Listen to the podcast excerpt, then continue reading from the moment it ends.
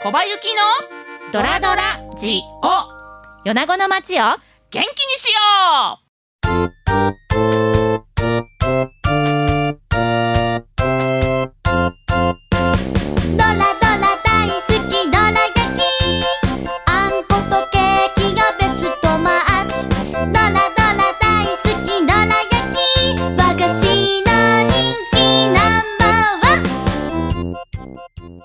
ちは。番組パーソナリティの小葉ゆきです。アシスタントのダラズ FM 芝です。この番組は私小葉ゆきとのご縁でつながる方々にご登場いただき米子を日本を世界を元気にする話題をお聞きしていこうという番組です。今日のゲストはこの方です。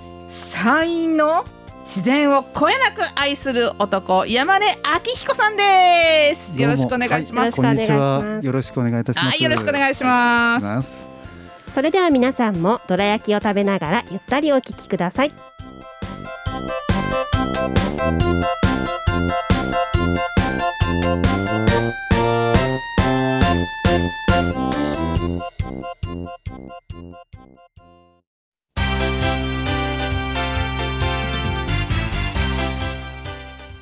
はいそれでは改めまして本日のゲストをご紹介させていただきたいと思います、えー自然をこえなく愛する男山根明彦さんです。よろしくお願いいたします。はい、よろしくお願いいたします。よろしくお願いいたします。はい、山根明彦さんとご紹介させてもらいましたけれども、あのー実はですねあの私が山根さんと出会ったのは何年ぐらい前ですかね？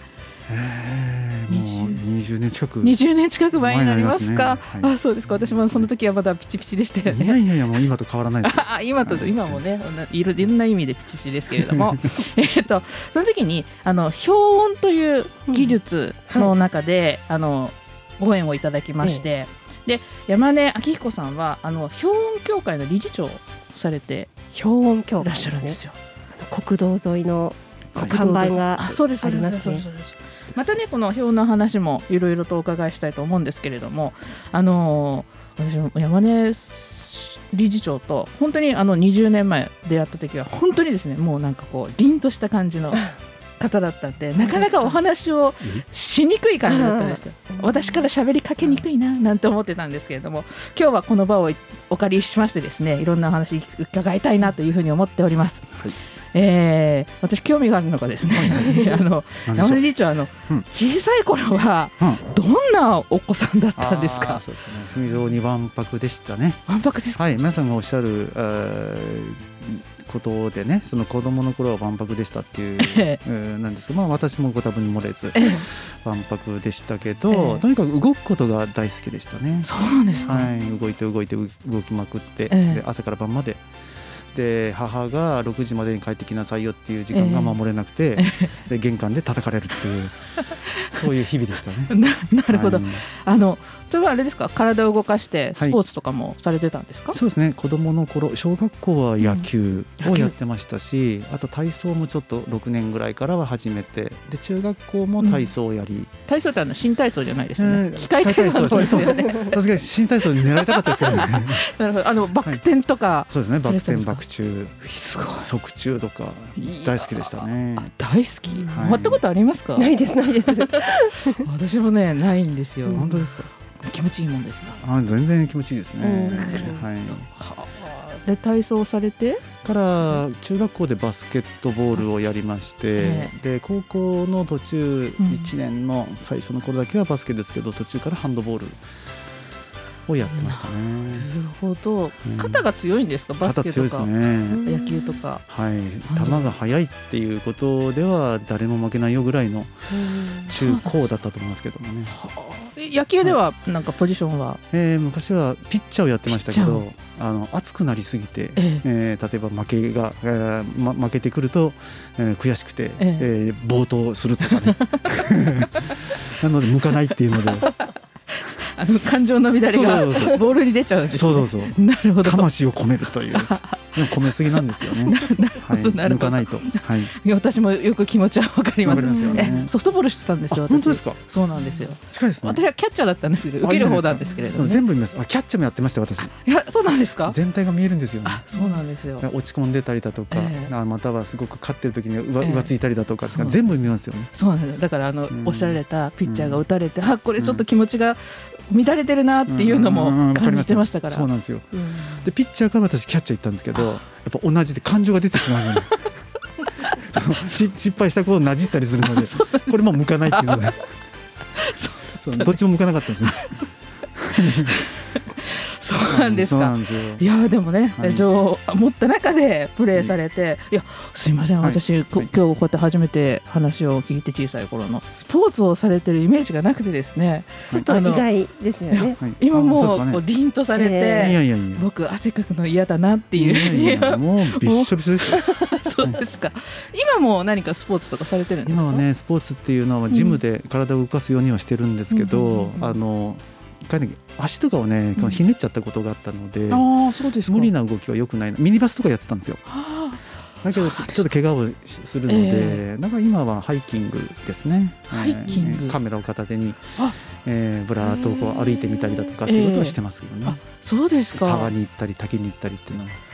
そうなんですか、はい。えカメラもされるんですか？カメラ大好きなんですよね。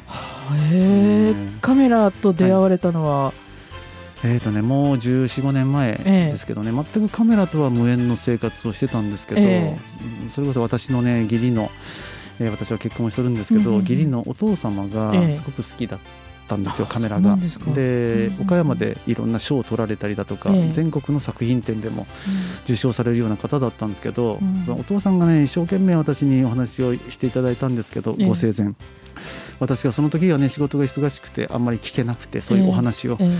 だけどその大好きだったお父さんがお亡くなりになって亡くなっちゃったんですよあね。ーそうなんですね。でお父様が撮りたかったシーンとかお父様がお好きだったお花とか結構あったので、ええ。それを私の目でこう、うん、写真に収めようかなっていうのがスタートですかね。ああそうですか。なので最初はカメラもよく分かりませんし、ん。えー何を撮っていいやらっていうのもあったんですけど、うん。うんうんまあ、自分が好きなものを撮っていこうっていうえあんまり肩肘張らなくて、うん。えー F 値だとかシャッタースピードだとか、そん。なこと全然考えずに、えーもうパンパンパンパンとにかく撮るっていうえ撮りまくるっていうことからスタートしましたね。あそうですか、はい、なんか写真撮られるときにこだわりとかは今はありますか、そうですね。やっぱり自然を撮ることが多いんですよ、ええ。この山陰ってそのいっぱいいいところがあって、ええ。大山エリアが特に多いですかね。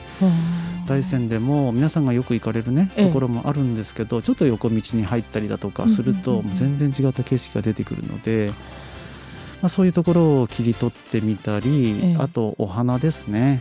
花はやはりいいっていうのがあるので花をこう、うん、愛する気持ちっておかおおこがましいかな、うん。うん、見てるとすごく癒されるので花を撮ったりとかそういう写真が多いですね。自然のものがほぼ100%でああそうですね。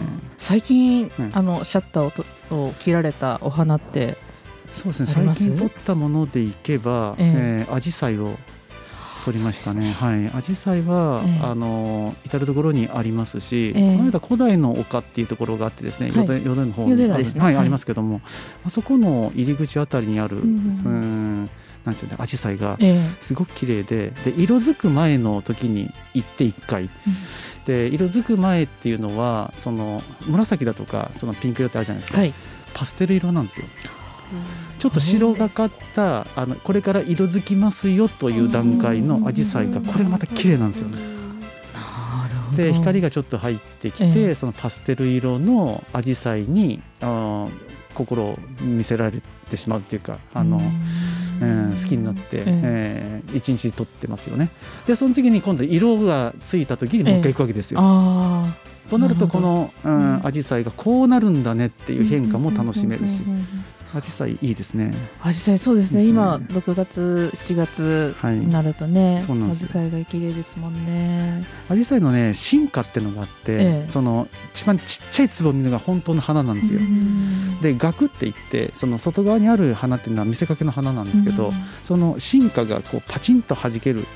えーそれを切り取るとまたねアジサイの良さがもう一つ分かるっていうですね。遠目で見るアジサイももちろんいいんですよ、だけどよーく見て、ええ。そのマクロっていうんですけど、ええ。えー大きなところで見ると世の中ってまた違うものが見えてくるのであぜひカメラをねもし考えていらっしゃる方はあの普通のあのスマートフォンで撮れるような画角もいいんだけど、マクロって言ってちょっと近寄って撮れるレンズとかをねあ買われるとはい。えー、こんなことになってるんだおしべってこうなんだとか花びらの色ってやっぱ付け根のところは色が違ってるんだねとかそういうものも見えてくるとまたす少しそのお花が好きになってきますよね。あーなるほど。もう近近くでそうですね。あのやっぱりおっしゃるように遠くから見た雰囲気で私たちは綺麗だなとかっていうふうに言ってるんですけど山根さんは本当に近づいて花のいいところというかまあここがこの花の一番輝いてる部分だろうみたいな感じのところをじっくりと見られるんですか？そうなんですね。その私も好きでねその全体の雰囲気うん。いいのねっていうええ。お写真も全然大好き。えなんだけどうん自分は自然が好きなので、うん。えーより近寄ってみたり離れてみたり裏側から見てみたり、うん。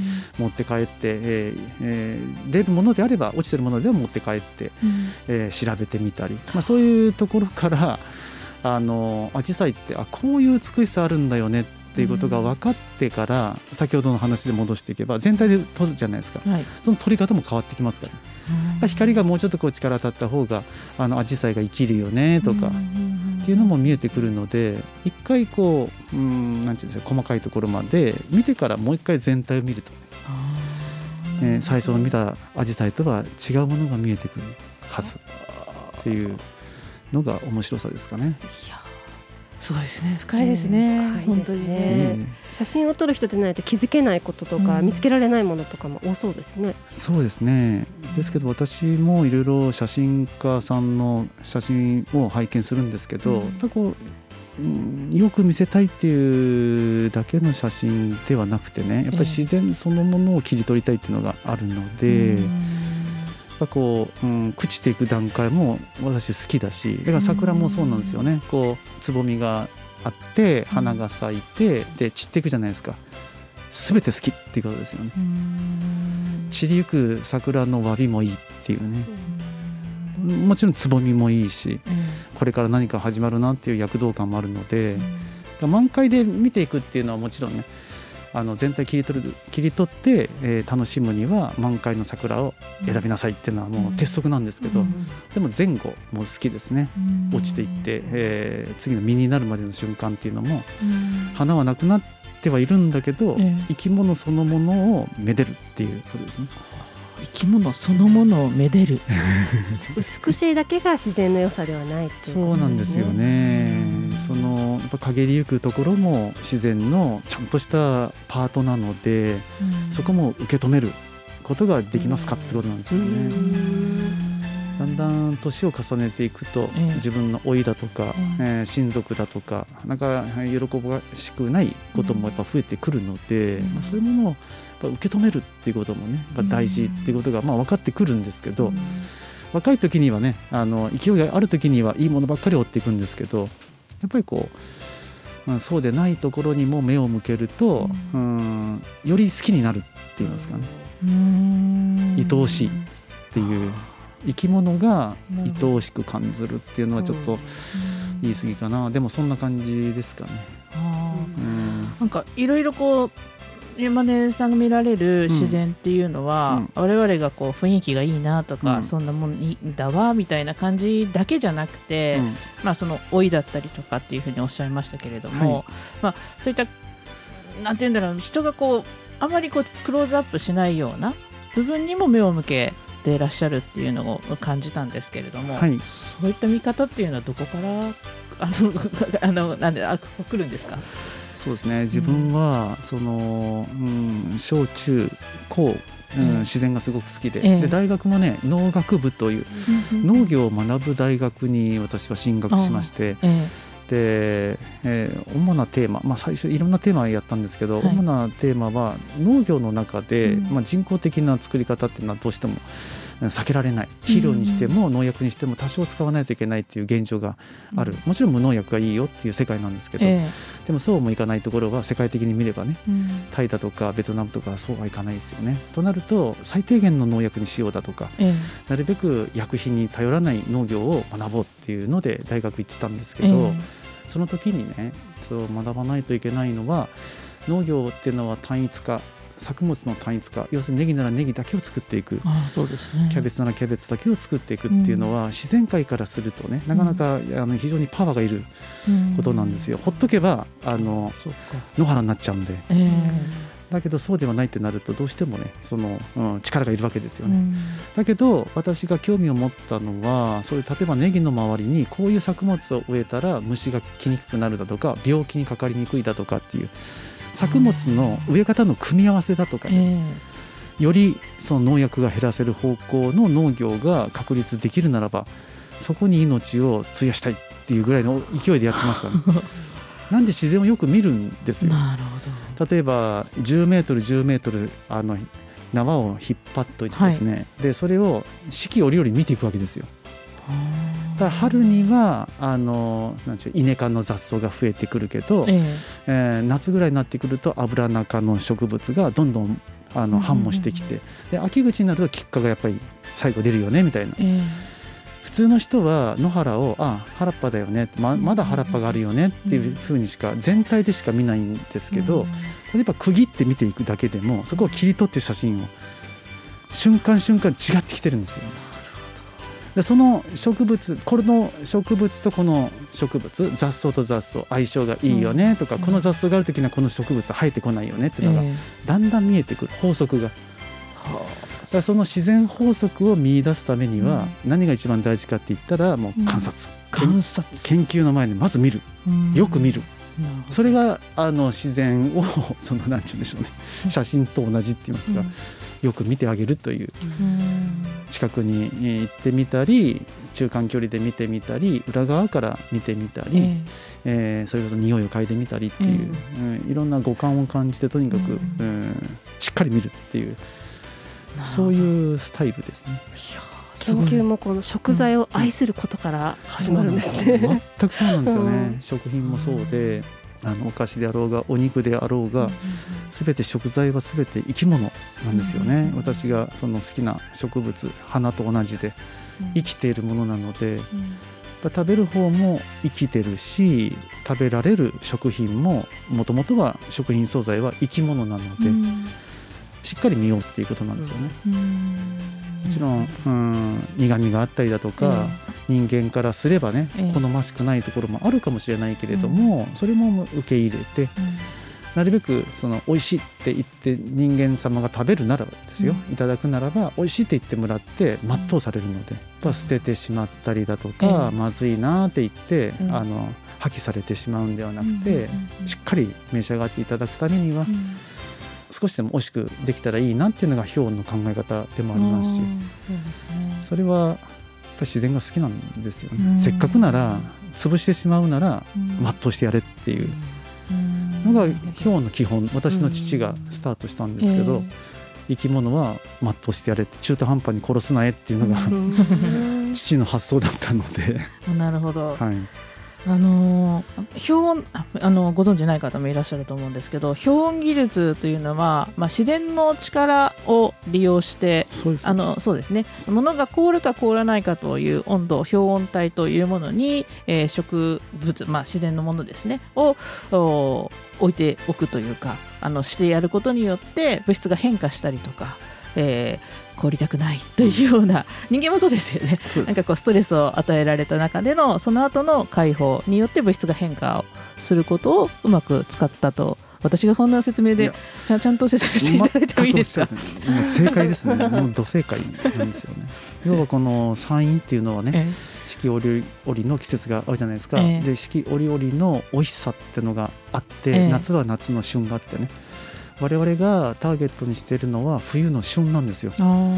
冬って美味しくなるもの、じゃあどういうものがあるのって言ったら大山なんかでもね、ゆええ。ゆ冬野菜っていうのがあって、うん。大根だとか人参にしても白菜にしても美味しくなりますよね、そうですね。だから魚にしたって寒ぶりだとかうん。寒しじみだとか、寒くなると美味しいものがあってね、その美味しさって何だろうっていう極め方をしたのが氷温なん。ですよ、ね、小林さんがおっしゃったように、寒くなってくると普通にねあの冷蔵庫ぐらいの5度か10度だとかっていう温度だとそれほど生き物って危機感を感じないんですけど、うん。氷温って凍るか凍らないかのギリギリのところなので、うん。死にたくないですよね。うん。生き物ってみんな死にたくないっていう、うん。そういうプログラムされているものが生物っていうことなんですけど、その生物のその仕組みからすると極端に生きるか死ぬかっていう状況に置かれるとえ猛烈に頑張るんえですよ。うん。生き続けたいから。凍ったら死んじゃうので、ええ。自分の体をうん濃くする、うん。濃度を濃くすると、うん。その食塩水がえー1%よりもうん。5%10% の方が凍りにくいって同じように、自分の体をとにかく濃くするように生き物って働くんですよ。うんそうするとその、うん成分を見てみると、うん。アミノ酸だとかうん。糖類っていうふうにええ。うまみとかうん。甘みに関わり成分が増えてくるので、いただく人からすると「あうん。甘いね」とかうん「美味しいよね」「うん。かんぼしって美味しいよね」とかえ「缶の漬物って歯歯ごたえが良くて甘いよね」とかうん言っていただけるのは生き物がその低温でいかに頑張ってねうん生き延びようとしてるうんそこを全うしてあげようっていう。その力をうまく利用してじゃあうん最大限輝いたところで、うん。えー消費者の皆さんに召し上がっていただこうっていうのが氷温の考え方なんですよね。自然に学ぶという。そうですね。本当にあの自然の生き物そのものをめでてめでてめでた中で、まあでも昔のおばあちゃんの知恵みたいなところもありますよね。あのうちも農家なんです、穴掘って、はい。そこに白菜入れて、はい。むしろをかぶせて上から雪が降ってきてみたいな。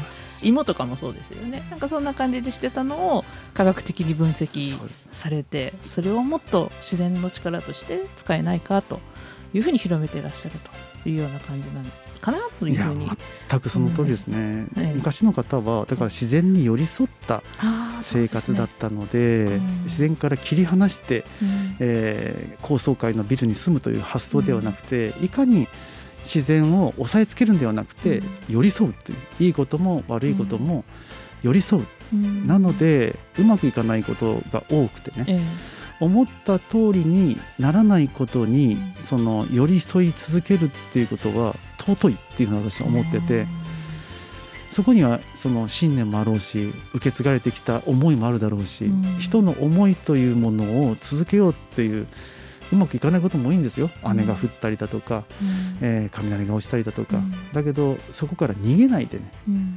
寄り添い続けるっていうのはすごく尊いことだなっていうふうに思いますね。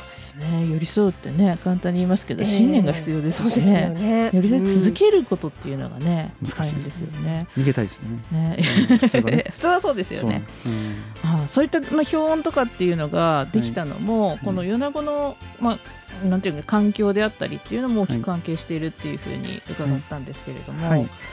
例えば食品でいうと、うん。まあ、魚周り山で採れる山菜だったりとか、はい。それから、まあ、食品に加工もできますよね、そういったところがやっぱり米子って良かったんですかね。そうですよね、うん。そのやっぱり山があってね大山もあるし、ええ。前浜日本海があって、うん。えー私も幼少の頃から山に行って、うん。えー友達と一緒に梨狩りをしてみたりね、ねまあ、海の魚を安でついて、浜で焼いて食べてみたりね、えすごいですね。えー両方、うん、集まってきてる、ええ。うん、キノコもありますし林産物や農産物、また水産物。そう,、えいうものが全部集まってくるのがこの米子えなので、非常に研究にはふさわしい立地条件かなっていう非常にありがたいなっていうふうに思ってうん。研究させてもらってます。そう珍しいですよね。これだけ山も海もし、ね、いろんなものが集まってるところでコンパクトにですね、ね本当に。珍しいと思いますね。ええ。そういったところがやっぱりこういった背景、まあ、氷温であったりというものも生み出したそうですね。ということですね。なんかあるんだけど海山っていうのが揃ってるところもあるんですけど、う米子の良さっていうのは、うんまあ、カメラをやってるからではないんですけど、ええ非常にね調和された海と山っていうのが。なる大山からのその水が、日本海に流れてそこで漁場ができていたりだとかってことも含めて、非常に循環性がいいっていうか、うん。学術的に言えば、ほど、え。えーイメージとしては調和がいいハーモニーがすごくいいなっていう。なるほ海と山と川とから汽船どの中身とうん。非常にバランスがいいっていう。うん。ところが美しいところかなというふうに思いますね。ああなるほどありがとうございます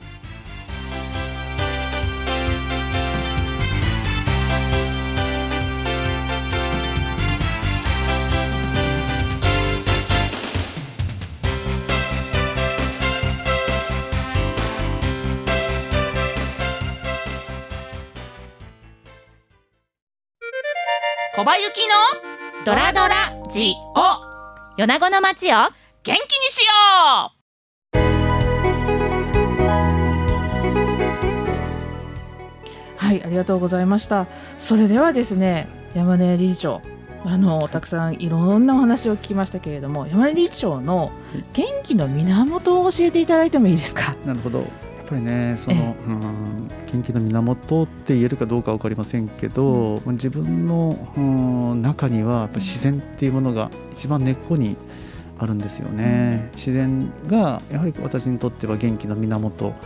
その自然っていうものにやっぱり生きてる以上はね寄り添って、えーこれからも頑張っていきたいなと思いますけどね。うん。自然に寄り添って。寄り添う心ですね。すごいですね。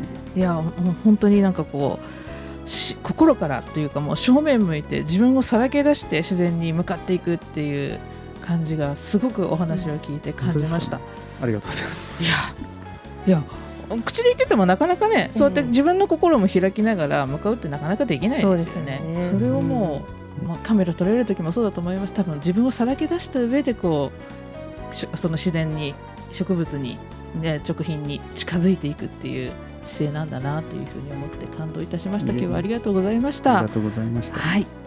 米子日本を世界を元気にする話題をお聞きしてきました。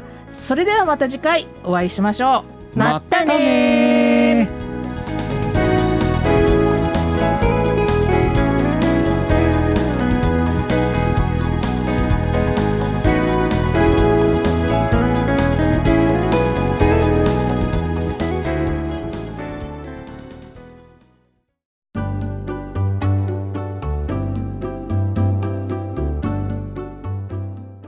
根さん本当に自然を愛する男でした。本気で自然とぶつかる人だなと思ったし、えーその中で生き物をめでるという言葉が私の心に突き刺さりました。山根さんが自然の中で生かされているという謙虚さと生き抜いていくという強さをすごくすごく感じた回だったなというふうに思います。感動しました。山根さんありがとうございました。小林でした。